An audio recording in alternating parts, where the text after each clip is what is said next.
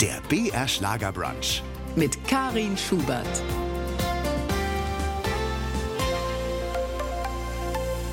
Sonntagvormittag, eine neue Ausgabe BR Schlagerbrunch wartet auf uns. Und da bin ich heute mit einem Mann verbunden, der Musik zu seiner Lebensaufgabe gemacht hat. Als Moderator, Kommentator, Musikredakteur ja, und inzwischen auch als Autor. Peter Urban. Mit 75 hat er in diesem Jahr auch seine Biografie rausgebracht. On Air. Erinnerungen an mein Leben mit der Musik. Ja, willkommen auf BR Schlager. Ja, hallo, schönen guten Morgen. Es ist ein ungewohntes Gefühl wahrscheinlich, oder? Von Schlagern umgeben zu sein. Ach ja, das weiß ich nicht. Das ist ja immer eine Definitionsfrage. Was ist Schlager? Für mich ist das alles Popmusik, deutschsprachige Popmusik. Da gibt's ganz verschiedene Stilarten und Genres. Also äh, da habe ich keine Vorurteile. Jeder soll gerne das machen und hören, was er möchte. Und ja, welche Rolle ich da spiele, äh, ja, das wollen wir mal sehen. Das finden wir bestimmt raus in den nächsten zwei Stunden. Ihre Liebe gilt ja vor allen Dingen der Popmusik, aber auch Folk, Jazz. Was macht denn Musik generell zu guter Musik für Sie? Also ich glaube, es muss Menschen berühren. Es muss einem ans Herz gehen, in den Bauch, ins Gefühl, in die Seele, wie immer man das beschreiben will. Es muss mich wirklich bewegen. Also irgendwie kalte Musik, die nur den Kopf trifft, das ist für mich nichts. Also für, für mich, mich muss es wirklich, es manchmal reicht auch schon ein Rhythmus, ein Groove, ein Rhythmus. Das Gefühl reicht dann auch schon. Aber oft ist es für mich auch eine gute Melodie. Ich brauche echt eine gute Melodie. Und ich kann das gar nicht genau begründen, weiß aber dann genau, ah, das ist für mich gute Musik oder das ist nicht so interessant für mich. Also in dem Augenblick, wenn man sie hört. Ja, genau. Egal, was es dann ist. Hm. Ja. So eine Welt ohne Musik, möglich, aber sinnlos? Oh, ich glaube, das geht gar nicht. Ich glaube, das, das wäre ganz furchtbar. Ich meine, nein, das kann man sich nicht vorstellen. Also Musik hat es ja nun schon immer gegeben. Egal in welcher, vielleicht wahrscheinlich wurde früher mit Steinen geklopft und dazu gesummt oder so, aber trotzdem, es war immer Musik da. Ja, jeder hat ja so seinen eigenen Zugang zur Musik. Bei mir, muss ich gestehen, ist es eher so der, der Tanz gewesen, also die Bewegung zur Musik, ob jetzt Ballett, Jazz oder Turniertanz. Was, was hat Sie denn musikalisch so geprägt? Also am Anfang war es natürlich die Musik, die bei uns zu Hause gemacht wurde und gehört wurde. Das war also Musik. Meine Eltern kommen aus dem Sudetenland und äh, haben zu Hause dann auch Musik gespielt. Mein Vater Geige, meine Mutter Klavier, mein Bruder musste auch Violine spielen und ich die Blockflöte. Und meine Mutter hat auch viele Volkslieder gesungen, die sie aus dem Sudetenland mitgebracht hat.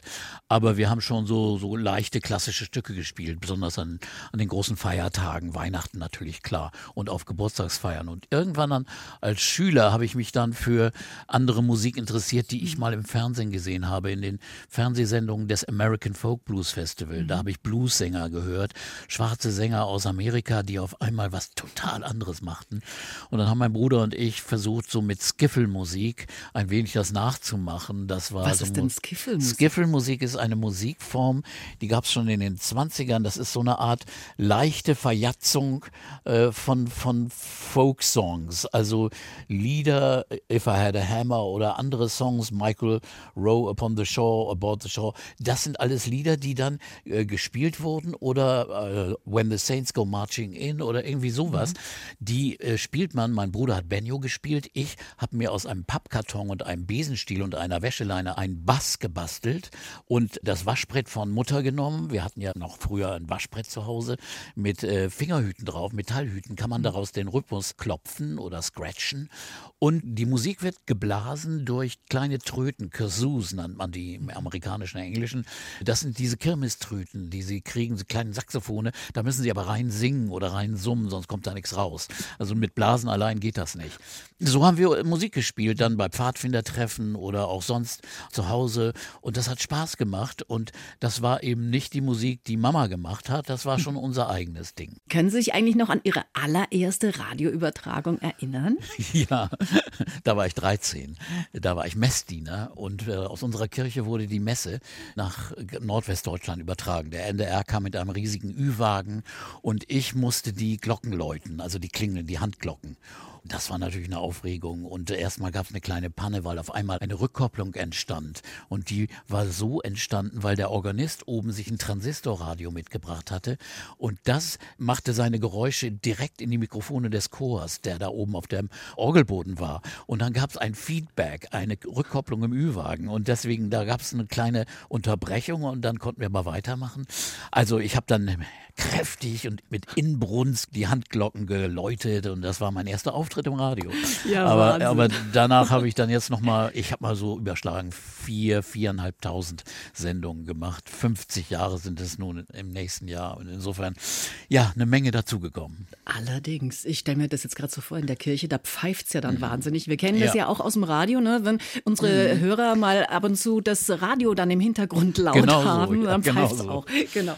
Sie sind ja in den 1950er Jahren in Niedersachsen aufgewachsen, erst ja. in Bramsche, dann in Quakenbrück, was ja. für ein netter Ortsname. Ja. Und es ist auch eine richtig niedliche Stadt mit alten, mhm. sehr alten Gebäuden und einer alten Stadtpforte und so. Also richtig ein schöner Ort, das muss man schon sagen. Klein, 8000 Einwohner. Und da gab es nur ein Gymnasium im gesamten Kreis, da bin ich nun drauf gegangen. Und dann habe ich dann ernsthaft mit Musik angefangen, als ich in einer Jazzband auf der Schule, an der Schule gespielt habe die dann auch sehr erfolgreich wurde und überall gespielt hat, bis nach Holland und Festivals gewonnen hat. Und mhm. das war so als Schüler, als 15-, 16-Jähriger schon eine tolle Erfahrung. Hab das dann aber dann mal beiseite gelassen und hab die Beatles entdeckt. Und das war nun wirklich so mein Durchbruch. Ja, da äh, hat es ja dann auch schon angefangen, ne? dass die Familie nicht mehr ganz so bei Ihnen war, oder? Genau. Sie haben ja gesagt, Sie haben Blockflöte gespielt ja. mit der Familie, mit diesem Familienorchester Urbani. Finde ich auch ja, ein wunderschöner Name. Das. das, das war ja dann doch eher so, naja, wie soll ich sagen, fröhliche Hausmusik. Ja, ja, also wir haben dann eben schon was anderes gemacht. Das haben meine Eltern aber wirklich nicht verstanden. Mhm. Die haben mich aber machen lassen. Da haben wir nicht gesagt, keine Vorschriften gemacht. Ich durfte auch lang wegbleiben nachts, wenn die Konzerte mal länger dauerten. Und äh, sie haben nicht gemeckert. Bei den Beatles haben sie dann auch mal gesagt, muss das denn jetzt auch noch sein? Die Musik langhaariger Engländer, ist das denn nun notwendig? Und man will ja als Kind, dass man irgendwie, dass die Eltern das mögen, was man macht. Und da habe ich mal einen Trick benutzt. Ich habe das Lied Yesterday von Paul McCartney habe ich als klassisches Stück eingeübt. Und dann habe ich ihnen gesagt, hört mal, ich habe hier ein neues Stück von Bach eingeübt. Aber nicht auf der Blockflöte, oder? Nee, nee, auf, am Klavier, mhm. weil ich habe mittlerweile Klavier gelernt. Meine Mutter bat mich, Klavier zu lernen. Dann habe ich auf dem Klavier ihnen das vorgespielt. So wie ein klassisches Stück von, habe ich gesagt, das ist von Bach. Habe ich gerade gelernt. Oh, die waren begeistert. Aber als ich dann sagte, der ist von den Beatles, uh. ah. Ja, vielleicht haben sie ihre Meinung dann auch ein bisschen geändert. Na, nicht richtig. Nicht? Nee, nee.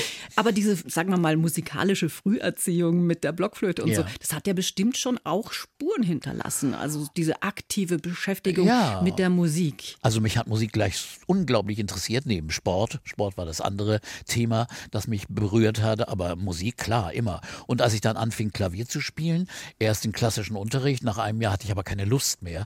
Und dann habe ich es mir selbst zusammengesucht, Harmonien gesucht, rumgefummelt, Sachen erfunden.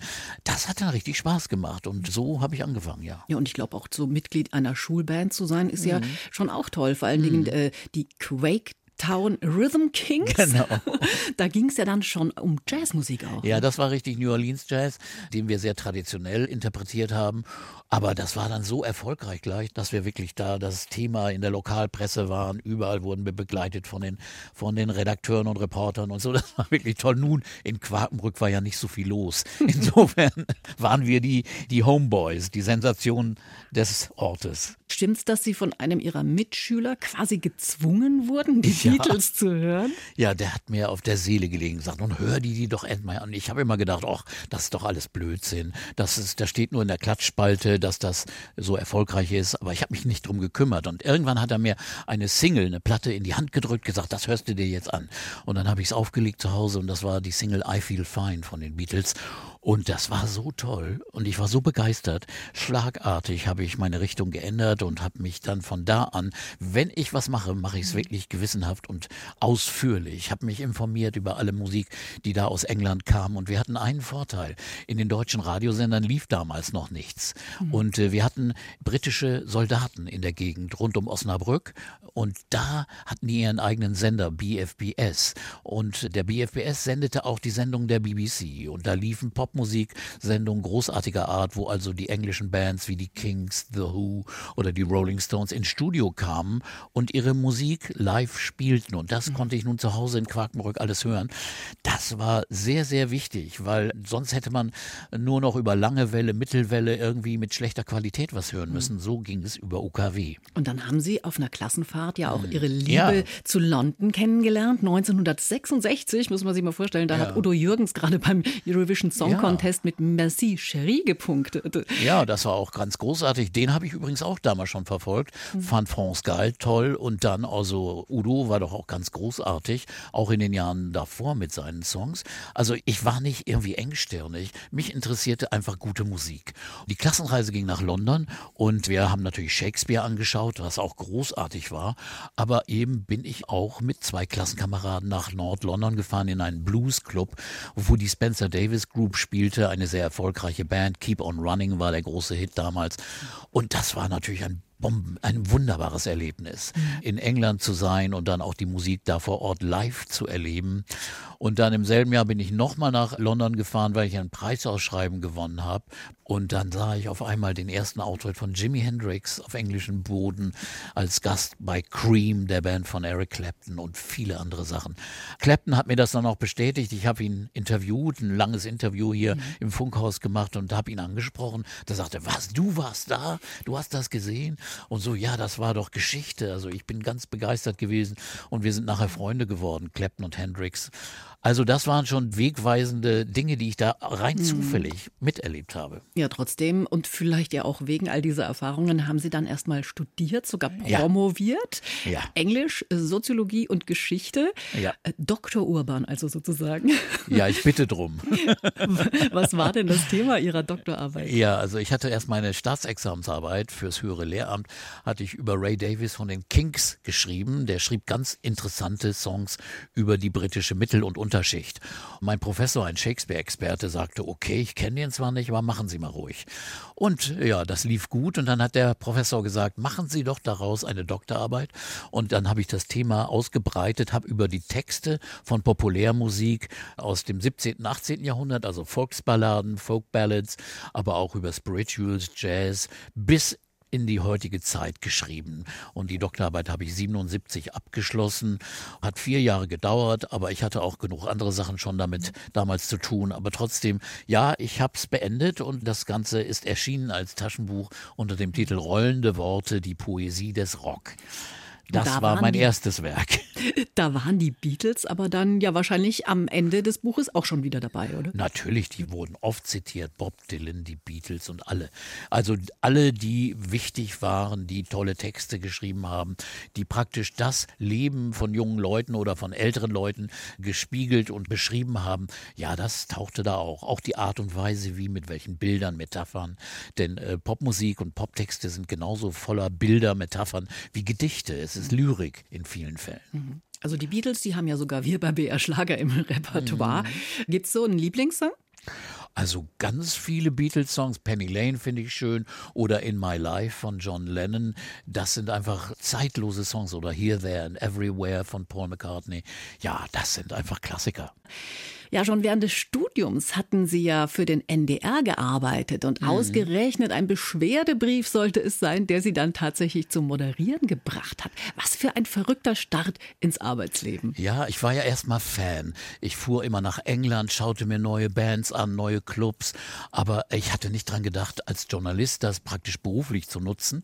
Aber irgendwann will man ja auch mal was mitteilen, was man so alles sich erarbeitet hat und was man so weiß. Und ich hörte eine Sendung beim NDR von Klaus Wellershaus, da hat er irgendwas gesagt, das fand ich nicht richtig, irgendeinen Namen falsch gesagt oder, aber ich kann mich gar nicht erinnern, was es war. Ich schrieb ihm jedenfalls einen Brief, eine kleine Korrektur und er antwortete. Damit hatte ich überhaupt nicht gerechnet. Und dann trafen wir uns. Er sagte, lass uns mal treffen. Und von da an wurden wir Freunde und ich war immer mal wieder Gast in seinen Sendungen. Und als er dann einen Live-Moderator brauchte für die Musik für junge Leute, so hieß diese legendäre Sendung hier im Norden, dann war ich seine erste Wahl. Und dann war ich noch Student und bin immer mit meinem Köfferchen vom Studentenheim zum NDR gegangen und habe da meine Platten aufgelegt. Einmal die Woche Sendung gemacht. Das war eine großartige Sendung, weil die mittags lief, von halb zwei bis drei. Die Schüler kamen aus der Schule und alle haben das gehört. Wir war, hatten ja keine Konkurrenz. Es gab keine anderen Sender. Wir waren die einzigen, die sowas spielten. Und insofern hatte das eine ganz, ganz besondere Bedeutung, die ich heutzutage, wenn ich jetzt auf Lesereisen bin für mein Buch und treffe diese Menschen, die damals die Sendung gehört haben und die sagen, ja, das war extrem wichtig für uns. Wir haben das alles aufgenommen auf Tonbandgeräten und Kassettenrekordern und, und das war unser Musikunterricht praktisch nach der Schule. Also jeder Moderator war auch gleichzeitig Musikzusammensteller und wir konnten unser Programm zusammenstellen, wie wir wollten. Natürlich hat der Redakteur, das war der Klaus Wellershaus, auch mal wieder drauf geguckt, geguckt. Wenn einer irgendwie seltsame Sachen gemacht hat, dann hat er das schon gesagt. Aber er konnte sich auf uns verlassen. Ich habe Sachen aus England mitgebracht. Ich war der Erste, der Bob Marley im Radio gespielt hat, 1974. Der war in Deutschland noch gar nicht erschienen. Und insofern, das sind so Sachen, die, die einfach toll waren. Also es war eine sehr freie, sehr liberale, tolle Zeit. Und das haben die Hörer aber auch gemerkt, dass das ein ganz anderer Spirit war, mhm. der darüber kam aus dem Radio. Ja, muss aber auch einen geben, der natürlich dieses Vertrauen in so einen ja. jungen Mann setzt. Ne? Ja. Das war eben der Fall und insofern, ja, war das eine tolle Zeit. Ja, ich mache bis heute noch Sendungen, immer noch donnerstags abends und bin hier bei NDR 2 tätig, obwohl ich ja längst im Ruhestand bin. ja, hier in Bayern war es ja der Fritz Egner, mit dem hatte ja, ich auch genau. ein nettes Gespräch kürzlich. Der, der hat AFN gehört und ja, äh, einen genau, neuen das war die Parallele, genau. Ja, und so einen neuen Stil dann auch beim BR mit eingebracht. Ne? Mhm. War, waren Sie das für den Norden Deutschlands dann? Also man kann das schon so sagen, dass wir, also ich, das war waren meine Vorbilder. Die DJs aus England, John Peel war das vor allen Dingen, der früher auf einem Piratensender Radio London arbeitete und dann zur BBC nach London ging und so, das war so meine Vorbilder. In ruhigem Ton, nicht lautsprecherisch oder so wie viele amerikanische DJs, sondern eher ruhig. Dann über Musik erzählte, ein bisschen fachsimpeln oder auch mal so ein bisschen ein paar Gefühle laufen lassen oder Assoziationen machen. Das fanden die Leute toll und da gab es unfassbar viel Post mhm. und sogar Liebeserklärungen Werbung und solche Dinge, die konnten einen ja nicht sehen. Wir waren ja im Radio. naja, aber ich denke, Bilder gab es damals auch ja, schon, oder? Man ja. konnte sich ja informieren. Ja, na, nicht so leicht wie heute. Hm. Wenn Sie jetzt so auf Lesereise mit Ihrer Biografie ja. On Air auch im Osten Deutschlands unterwegs sind, äh, da haben Sie ja auch ganz besondere Begegnungen, oder? Ja, die, ist, die, die dürften Sie doch eigentlich gar nicht kennen. Ja, das, das Ding ist ja so, die haben alle NDR gehört.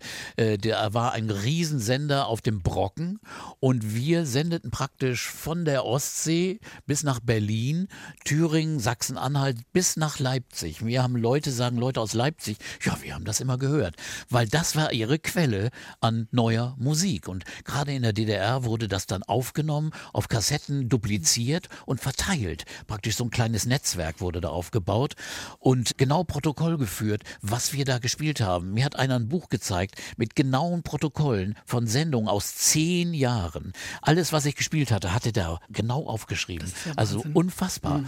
Ja, das war uns gar nicht so klar, aber immer mehr Briefe kamen aus der DDR, dann aus Budapest oder Prag abgeschickt oder auch ganz mutig aus der DDR selbst, die dann schrieben, ja, wir hoffen, dass das nicht von der Stasi abgefangen wird, aber wir schreiben mal, wir finden das toll, was ihr macht und so weiter. Also wir hatten da eine ganz wichtige Rolle, das stimmt. In den vielen Jahren als Moderator, da haben Sie ja unendlich viele Showgrüßen interviewt, von Harry Belafonte bis Paul Simon etc. Mhm. Gibt es denn so Stars, die Sie auch menschlich komplett überrascht haben? Also die Normalität vieler hat mich komplett überrascht. Äh, man denkt immer, oh, ich treffe Joni Mitchell, mein Idol, die mhm. schreibt unwunderbare Songs. Und dann ist die ganz normal, redet ganz freundlich über ihre Träume, über ihre Vorliebe, dass sie sehr gerne malt und so weiter. Oder Yoko Ono war total normal, freundlich, herzlich und am besten wirklich Harry Belafonte. Der war sowas von menschlich. Man spürte, was für ein großartiger Mensch war das. Auch David Bowie, da hat man ja auch Ehrfurcht, wenn man den trifft. Nein, der war total, bietet dir eine Tasse Tee an und ist komplett freundlich, erzählt sehr professionell.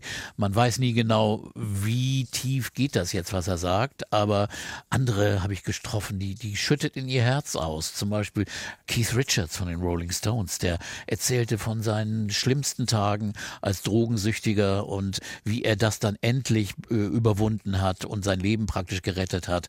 Und solche Dinge waren einfach, einfach wirklich toll, dass man mit solchen Leuten sprechen konnte. Oder Crosby, Stills und Nash, David Crosby, der selbst wegen Drogenmissbrauchs im Gefängnis gesessen hatte. Danach traf ich ihn und erzählte offen und ehrlich über alles. Mhm. Ja, die großen Künstler sind auch wirklich ganz normale Menschen. Ja, habe ich auch schon so erlebt. Also die, die es nicht ja. geschafft haben oder die so auf den Ebenen ja. dazwischen sind, oft viel, ja, wie soll ich sagen, zickiger? Ja, genau, arroganter, ein bisschen hochnäsiger, oh, aber die haben es überhaupt nicht begriffen. Die, die, nee, solche habe ich Gott sei Dank zu wenige getroffen, hin und da mal, aber lieber nicht, lieber ernsthaft gute, tolle Künstler. Ein unglaublich sentimentales Erlebnis war ja auch äh, das Wohltätigkeitskonzert Live Aid 1985. Ja. Wie wichtig ist es denn, dass Popmusik auch gesellschaftlich Stellung bezieht? Also extrem wichtig. Das war ein Musterbeispiel. Da war eine riesige Hungersnot in Afrika und diese Initiative von Bob Geldorf und Mitch Ewer war einfach toll. Und diese äh, große Veranstaltung dann zusammenzukriegen, also mit Konzerten in London und in Philadelphia, mit fast allem, was überhaupt in der Popmusik was zu sagen hatte, auf der Bühne, das war schon ein fantastisches Ereignis. Und selbst wenn man nur als Reporter, als Moderator dabei war, ich saß im Studio 15 Stunden lang, von mittags um um eins bis nachts um fünf. Und selbst dann äh, bewegt es einen irgendwie. Man ist zwar müde und kaputt, aber trotzdem, man weiß, hier wird was Großes geschaffen und äh, das war schon denkwürdig, ja. Hm. Sie haben am Anfang der Sendung gesagt, Musik ist Herzensangelegenheit. Ja. Spricht es nicht auch für den deutschen Schlager? Schließlich wird ja hier auch viel über Herzensangelegenheiten Ja, gesungen. das spricht sicherlich auch. Nur muss man dann immer mal genau sehen und prüfen, wie ernst ist dieses Gefühl? Ist das Gefühl nur oberflächlich aufgesetzt oder kommt es wirklich vom Herzen? Da sind Songs und Musik sehr unterschiedlich. Manchmal ist es so, manchmal ist es nur reine Schablone, Klischee. Manchmal ist es aber wirklich, wo du merkst, ach, das spricht wirklich Gefühle, Wahrheit einfach aus. Und äh, ja, das ist von Fall zu Fall verschieden, in der Tat. Das ist wahrscheinlich in jeder Art von in Musik. In jeder Art so, von Musik, ja. Dass manchmal gelingt einem halt ein Song genau. besser oder schlechter. Äh, was kann, was muss Musik eigentlich auch im Radio leisten? Also ja, verschiedene Dinge. Einfach ablenken, äh, unterhalten, aber ich finde auch informieren. Gerade in der heutigen Zeit, wo wir so viele Streamingdienste haben und die Leute sich ja theoretisch dauerhaft berieseln lassen können von Musik, allen Sorten, allen Zeitaltern, allen Genres. Und da brauchen sie eigentlich einen Ratgeber. Und das könnte Radio auch sein. Radio könnte empfehlen, Sachen auf Sachen hinweisen, Sachen erklären. Und im Moment ist für mich Radio oft zu sehr nur ein Begleitmedium, eine Tapete, die so nebenbei läuft. Ich finde, Radio kann mehr sein. Und ich glaube, die Hörer wollen auch mehr. Ich glaube, die haben wirklich ein Bedürfnis danach, mhm. dass sie auch mal wieder überrascht werden im Radio, musikalisch und, was und leist inhaltlich. Und was leistet der ESC dabei? Auch der ESC ist eine ganz andere Abteilung, die ja weniger das Radio betrifft. Zwar werden einzelne ESC-Hits, werden auch Radio-Hits, aber es ist eine einmalige gemeinsame Veranstaltung von 43 Ländern, die an einem Sonnabend im Mai zusammensitzen und schauen sich die Beiträge an und die sind oft spektakulär, oft ganz einfach, oft aber auch wirklich total überraschend und das ist doch der Spaß an der Veranstaltung. Und dann noch dieser kleine Wettbewerb, der da dran hängt. Ich kann mich noch an die trockenen, teils auch ironischen Kommentare erinnern. Das letzte Mal haben Sie heuer kommentiert im ja. Jahr 2023. Kann es sein, dass Sie ein bisschen milder geworden sind in Ihren Beurteilungen? Ja, den Eindruck könnte man haben, aber es liegt auch daran, erstens, dass die ganzen Produktionen, die Lieder, auch die Sänger professioneller geworden sind. Das heißt, heutzutage singt kaum noch jemand falsch. Früher kam das immer öfter vor, aber heutzutage sind die technischen Möglichkeiten, die Monitoranlagen, die haben alle so kleine Kopfhörer, so in ihr Monitoring heißt das, im Kopf, da singt man besser. Man singt keine falschen Töne. Das ist äh, einfach so, weil die auch besser ausgebildet sind und es ist international auf einem Standard, da gibt es nicht mehr so viele Flops oder Ausfälle, über die man lustig reden könnte. Das dritte ist folgendes. Es gibt seit etlichen Jahren Halbfinals. Das heißt, die skurrilsten, die lustigsten Beiträge, über die man wirklich unheimlich lustige Kommentare machen kann, die scheiden schon vorher aus. Die sieht der Zuschauer im Finale nicht mehr. Hm, eigentlich Im, schade, ne? Ja, für den Kommentator ist das schade, weil ihm fehlt praktisch das Futter alle, die im Finale sind, sind irgendwie auf einem professionellen Standard. Und deswegen ist es eigentlich für mich ein bisschen schade gewesen, dass die wirklich lustigen Dinge, die sind schon im Halbfinale ausgeschieden und das Halbfinale wird in Deutschland nicht so geschaut. Das mhm. läuft im Seitenprogramm in One oder in den dritten Programm. Also insofern, das ist kein Vergleich zum Finale. Im Finale tauchen dann nur noch die auf, die qualifiziert sind. Aber die mhm. ganz lustigen, schrägen, die sind nicht mehr dabei. Da müsste man so Outtakes machen. Ja, ja, genau. 26 Jahre ESC, da gab es ja doch viele Meilensteine. Ja. Warum zum Beispiel hat Nicole mit ein bisschen Frieden 1982 so einen großen Erfolg anfangen können? Also es ist einfach ein tolles Lied. Also außerdem eine Thematik, die immer, immer wichtig ist. Und das war auch 82 wichtig, über Frieden zu singen und dann auch in drei Sprachen. Das war einfach klug. Und da ist ja Ralf Siegel einfach ein, ein Oberprofi, der also einfach eine Qualität hat. Er kann wunderbare Melodien komponieren. Er weiß aber auch genau, was wichtig in welchem Moment ist. Und das hat er auch äh, getan mit seinem Song Die Reise nach Jerusalem. In Jerusalem wurde der Titel auf einmal Platz drei für Deutschland. Das war auch sehr, sehr klug klug. Also was Ralf gemacht hat, hat wirklich Hand und Fuß gehabt. Insofern, äh, da habe ich sehr, sehr große Hochachtung vor ihm also auch äh, Themen erkennen können, genau. ist ja ein Talent. Conchita Wurst aus Österreich äh, gewinnt in Frauenkleidern und ja. mit Bart 2014 in Kopenhagen. Ein Zeichen von Toleranz oder eher eine Modeerscheinung, weil es gerade so ein bisschen in ist, das Geschlecht nach Ja, also es, es war beides. Also es war erstens ein Durchbruch praktisch, dass also jemand, der homosexuell ist, offensichtlich ein Transvestit, der da in Frauenkleidern steht und dann noch einen Bart hat. Diese extrem ungewöhnliche Figur, die gewinnt. Aber sie hat auch gewonnen, weil sie einen starken Song gesungen hat. Eine James Bond Ballade mit großem Auftritt. Also Rise Like a Phoenix und dann, ich weiß noch, das Bühnenbild. Wunderbar inszeniert. Also das war eine Verbindung von beidem. Aber ich fand ja schon toll, dass auch in Ländern, wo Homosexualität noch, sagen wir mal, verfemt war, sehr sehr, sehr viele Stimmen kamen und er sehr viele Punkte bekommen hat. Und das zeigt, dass sich Europa da sehr, sehr tolerant gezeigt hat und sich verändert hat. Mhm. Und auch der ESC.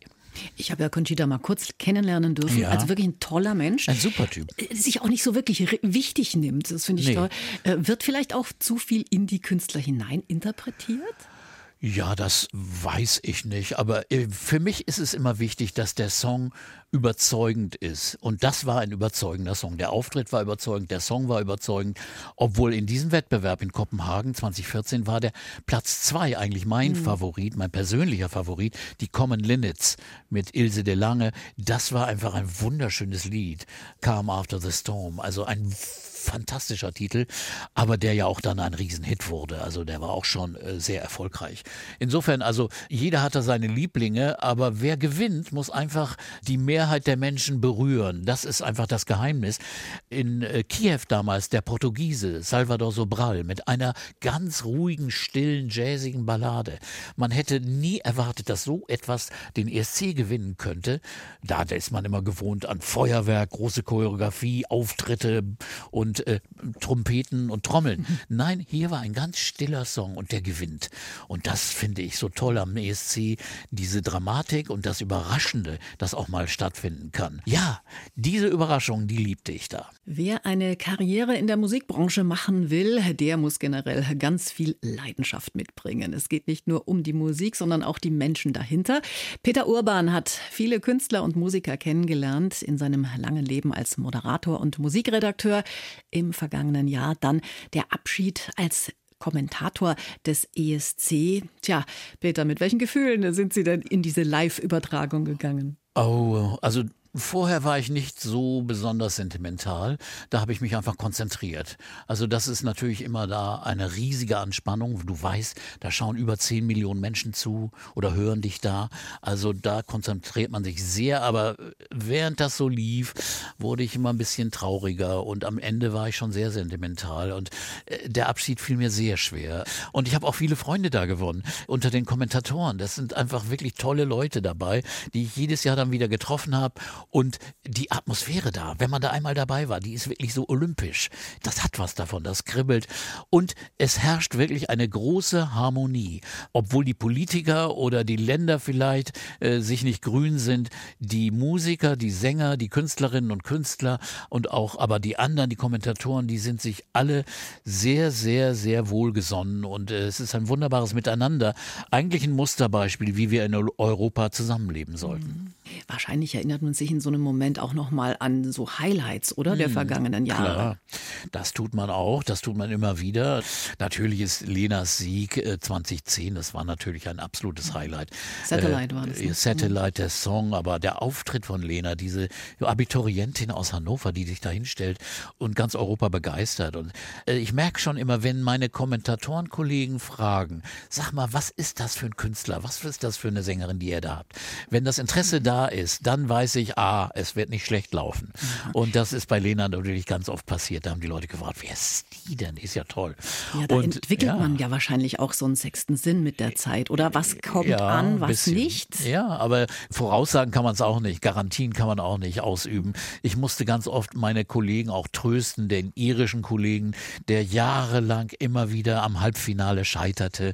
Und das ist dann traurig für die. Und das mitzuerleben, auch bei den Freunden, bei den Kollegen, Kollegen war also einfach sehr, sehr schön. Mhm. Wir hatten es ja das Gute, dass wir immer fürs Finale qualifiziert sind, weil wir die Geldgeber mit sind, mit Frankreich, Italien, Großbritannien und Spanien. Ja, was uns natürlich auch nicht immer was genützt nee, hat. Nee, das nützt ja. nichts. Nee. Wir hatten es vorhin ja schon angesprochen, in den äh, vergangenen Jahren hat Deutschland natürlich schon echt schlecht abgeschnitten. Lag es dann an der Musikauswahl oder gibt es zurzeit einfach keine Songs, die wirklich äh, also, prädestiniert also, sind? Ich bin sicher, dass es in Deutschland etwas gibt. Wir haben so viele gute Künstler, egal ob in deutscher oder englischer Sprache. Wir haben wirklich viele gute Künstler. Nur manchmal wollen die da gar nicht teilnehmen. Das ist das Problem. Sich zu engagieren, die denken, oh, sie könnten sich was vergeben, es würde ihnen vielleicht schaden. Das ist Unsinn. Ein Auftritt vor 160 Millionen Menschen kann nicht schaden. Und ich finde, sie sollten ihren Mut zusammennehmen. Und es muss natürlich auch was Vernünftiges in der Vorauswahl passieren. Das heißt, man muss dann schon wirklich Kandidaten Kandidaten finden, die eine Chance haben. Und da sind manchmal Fehler passiert. Da sind manchmal Kandidaten ausgewählt worden, die hatten von vornherein keine Chance. Aber die Gremien haben es immer so beschlossen. Das waren Juries oder auch das Publikum. Es war ja oft in der ARD, es ist ja eine Abstimmung auch per Telefon und äh, zwei Juries, die am Start sind, aber auch die können irren. Das ist einfach so. Vielleicht sollte man sie einfach mal in die Jury das setzen. Das möchte ich oder? jetzt nicht so sagen, aber äh, ich war mal in der Jury und wurde dann überstimmt äh, und wir schickten äh, ja äh, eine Sängerin Cascada hin, die dann keinen so guten Platz belegte. Ich hätte damals mehr äh, für unsere Labras Banda gestimmt, mhm. die auch Kandidaten waren damals. Das war 2013. Das wäre doch toll gewesen. Die barfuß über die Bühne mit ihren Blasinstrumenten. Anfang der 70er Jahre haben Sie ja auch selbst mal Musik gemacht, ne? in mhm, verschiedenen ja. Kapellen oder Bands in Hamburg, zum Beispiel auch im legendären Onkel Pö. Äh, mhm. Was war das für ein Laden? Ein Club, vielleicht für 250, 300 Leute, ein Eckclub, schwarz, dunkel, aber der Hotspot überhaupt. Ein Nachtclub, aber gleichzeitig eine Art Stammkneipe. El Giro hat seine Karriere da begonnen und äh, dann natürlich auch äh, Udo Lindenberg, Inga Rumpf und unsere deutschen Künstler. Mhm. U2 habe ich da gesehen, vor 30 Leuten. Also es war ein Club mit wunderbarer Musik und wir waren so die Art Hausband. Und oft, wenn wir gespielt haben, kamen noch Musiker auf die Bühne und spielten eine Session mit uns mit. Einmal Joe Cocker, einmal einer von Hall und Oates. Also es war eine absolut aufregende Zeit. Und äh, als Musiker dann mittendrin zu sein, war einfach wunderbar. Was halten Sie eigentlich von Talentshows im Fernsehen? Da gibt es ja mittlerweile unzählige Formate. Ja, da gibt's gute und schlechte. Also eine, die würde ich, würd ich mal sagen, der besseren ist Voice of Germany. Allerdings muss ich immer sagen, äh, da wird manchmal den jungen Künstlern eine Szene vorgegaukelt, die dann wirklich nicht realistisch ist. Die glauben dann wirklich, sie hätten jetzt den Start für eine große Karriere hingelegt. Das ist einigen tatsächlich gelungen. Max Giesinger oder Michael Schulte. Aber die haben auch dann extrem hart gearbeitet. Und vor allen Dingen, wenn man nur Songs nachsingt, kann man keine Karriere machen. Dann hat man wohl die Fähigkeiten, gut nachzusingen, aber das ist noch nichts ausreichend für eine Laufbahn. Und heutzutage als Musiker zu leben, Geld zu verdienen, ist noch schwieriger geworden. Die Plattenverkäufe sind runter, CD-Verkäufe. Man kann eigentlich nur verdienen durch Auftritte, aber die muss man auch erstmal bekommen. Also es ist nicht einfach. Und ich denke manchmal ist es nur, um äh, Entertainment im Fernsehen zu schaffen, werden da äh, junge Seelen, junge Menschen benutzt und werden Illusionen geschürt, die komplett unrealistisch sind. Und das tut mir manchmal weh. Ja, über Ihr Privatleben haben wir noch ganz wenig gesprochen. Ja. Sie haben im Vorgespräch gesagt, für Hobbys ist kaum Zeit, weil die Musik eben so viel Zeit beansprucht. Ja. Mit 75 sind Sie ja eigentlich schon im Großvateralter und könnten es ein bisschen ruhiger angehen lassen. Ja, meine Kinder sind 25 und 20 und noch nicht Eltern. Insofern da sind noch keine Enkel da. Aber ich bin natürlich jemand, der auch weit andere zeitaufwendige Interessen hat. Ich liebe Fußball. Ich liebe Sport. Ich schaue jede Skirennen an. Ich bin also Dauergast bei BR Sportübertragungen und Fußball sowieso. Also das kostet schon viel Zeit und ich mache es aber auch gerne. Das war immer schon eine Leidenschaft von mir. Und Musik höre ich eben dafür, um meine Sendungen zu bestücken mit neuen Erscheinungen, die ich dann durchhören führen muss. Und insofern, das kostet eben auch Zeit. Immerhin fahren Sie ja auch für Ihre Frau ab und zu noch Patisserie ja, aus, gell? Genau. Meine also die Frau, arbeitet noch. Auf ja, meine Frau, äh, die ist viel jünger als ich und die baut sich äh, gerade ihre Patisserie auf und äh, die wird auf Märkten stattfinden und ich fahre sie manchmal dahin zu ihren Terminen und wir liefern aus.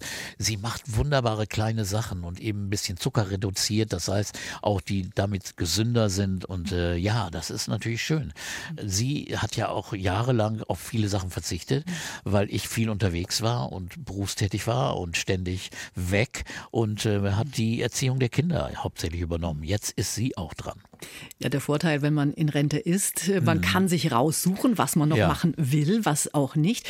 Äh, Sie haben noch Ihre Radioshow, die genau. Urban Show gell, beim NDR, mittlerweile als freier Mitarbeiter. Und dann gibt es ja auch noch einen recht erfolgreichen Podcast. Ja, Urban Pop heißt der. Da alle zwei Wochen machen wir eine neue Folge. Da erzähle ich dann über die Rolling Stones, über Aretha Franklin, über Crosby, Stills und Nash und so weiter. Wir haben immer ein Thema. In ein oder zwei Folgen wird das dann besprochen und das ist extrem erfolgreich. Als ich kürzlich in München war, äh, sagte eine Kollegin vom Bayerischen Rundfunk, die sagte auf ja, ich höre Ihren Podcast immer regelmäßig. Und das Lustige war, dann sagt sie, ja, ich interessiere mich eigentlich gar nicht für Musik, aber ich höre ihn trotzdem gern. Und dann dachte ich, hallo? Dann müssen Sie ja was richtig machen. Ja. Peter, was meinen Sie? Äh, Bücher wurden ja oft totgesagt, auch das Radio oder lineare Fernsehen. Wie schaut denn das Radio der Zukunft aus? Also Bücher sind sehr lebendig, das merke ich jetzt, wenn ich da on the road bin und die Bücher äh, vorlese und vorstelle und die Reaktion ist gigantisch. Also das glaube ich auch. Ich habe auch ein Hörbuch eingesprochen und das kann man auch hören. Also das ist alles lebendig. Podcasts sind sehr lebendig. Podcasts sind ja so Art, eine Art das neue Radio. Das Gute daran ist, man kann eben selbst entscheiden, wann man es hören will. Man muss nicht immer um 16.05 Uhr irgendwo gerade vor Ort sein oder im Auto sitzen, um eine Sendung zu hören. Man kann sie auch später hören. Das ist das Schöne. Trotzdem glaube ich, dass Radio weiterhin interessante, spannende Musik anbieten muss in vielen verschiedenen Stilarten, weil nämlich die Leute auch Musik hören wollen. Denn Podcasts, es gibt ja nur als Wort Musiksendungen. Es gibt ja keine Musiksendung als Podcast. Und insofern muss Radio immer noch lebendig sein, muss auch eine Konkurrenz sein gegenüber den Streamingdiensten, wo die Leute dann einfach sich berieseln lassen von den Algorithmen, die irgendwelche Songs ihnen vorschlagen. Nein, wir sollen wirklich eine spannende, schöne, vielfältige äh, Musik anbieten in verschiedenen Radioprogrammen und das ist unsere Zukunft, hoffe ich wirklich. Ja, die technischen Möglichkeiten, Musik zu produzieren, sind mittlerweile ja auch fast erschreckend gut. Sogar ja. die Beatles äh, können jetzt neue Songs rausbringen. Ne? Naja, das ist insofern möglich gewesen. Es ist ja ein alter Song von John Lennon gewesen, nur auf einer Kassette aufgenommen, wo ein Klavier drauf war, das einfach den Song ein bisschen kaputt gemacht hat, weil es verstimmt war und nicht gut klang. Jetzt durch eine neue Technik konnte man dieses Klavier von der Kassettenaufnahme wegtrennen und dadurch neu bearbeiten und die anderen konnten dazu spielen und das ist ein wunderschönes Stück geworden, Now and Then. Fantastisch. Und das ist genau das. Es ist aber keine Sache, die von der künstlichen Intelligenz gemacht mhm. worden ist. Mit Hilfe der technischen Möglichkeiten ist das gemacht worden. Aber die Menschen haben die Musik gemacht. Ja, Sie wissen so unglaublich viel über Musik. Wer Interesse hat an noch mehr Geschichten aus dem Leben von Peter Urban, auf 544 Seiten können Sie aus dem Vollen schöpfen. Die Biografie On Air, Erinnerungen an mein Leben mit der Musik, ist im Rowold Verlag erschienen und kostet 25 Euro. Ja, lieber Peter, ich wünsche Ihnen alles, alles Gute. Allzeit nur die beste Musik natürlich für Ihre Ohren. Danke für die vielen Einblicke in ein Leben mit und für die Musik. Peter Urban. Danke, liebe Karin, es hat sehr viel Spaß gemacht. Einen schönen Sonntag. Der BR Schlager Brunch. Jeden Sonntag von 10 bis 12 Uhr auf BR Schlager.